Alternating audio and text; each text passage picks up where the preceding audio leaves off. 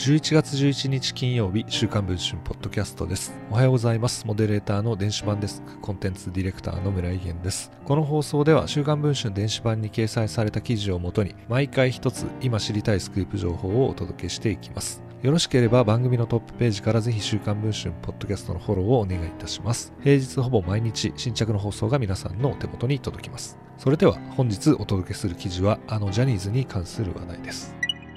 11月4日、来年5月で平野紫耀さん、岸優太さん、神宮寺勇太さんが脱退し、順次事務所から退所することが発表されたジャニーズ事務所のキングプリンス。彼らが今年9月頃、退所に向けて事務所の藤島ジュリー恵子社長と話し合いをしていたことが週刊文春の取材で分かりました。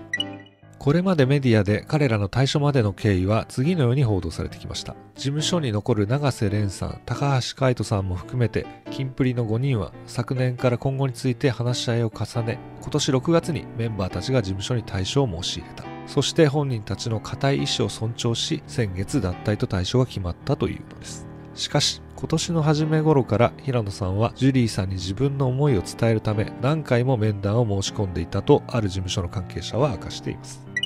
この関係者によると、ジュリーさんのドタキャンが続いたそうで、途中からジュリーさんは、なんで一人で来るの？仕事の話なら5人で来なさいと平野さんに話していたということです。最初は一人でアポを取っていた平野さんですが、メンバー5人で会いに行こうとしましたが、それでもジュリーさんのドタキャンは続いたといいます。ようやくキンプリの5人とジュリー社長の面会が叶ったのは今年9月頃のことでした。しかしその席でジュリー社長はメンバーの話をまともに聞こうとはせず、私のこと嫌いなんでしょう。あなたたちなんか私の手に負えないから知らない、などと言い放ったと言います。その後、3人は退所を決意するに至りました。11月3日、彼らはマネージャーに明日発表するからと伝えられたそうです。平野さんは知人に対し、ジャニーさんがいたらと最後まで嘆いていたと言います。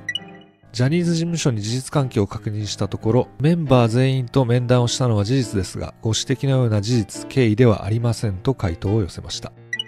一体なぜ創業者のジャニー喜多川氏にその才能を見込まれたキンプリは分裂し、ジャニー氏が重用した事務所の滝沢秀明副社長は退社を決断したのでしょうか。滝沢さんとジャニー氏との強かった絆、ジュリー社長の経歴、ジュリー社長と滝沢さんの関係が悪化した理由、そしてキンプリ退所の真実など、現在配信中の週刊文春電子版で詳しく報じています。電子版の記事の方でもぜひチェックをしていただければと思います。ということで本日の週刊文春ポッドキャストはこの辺りで終わりたいと思います。また次の放送をお待ちいただければ嬉しいです。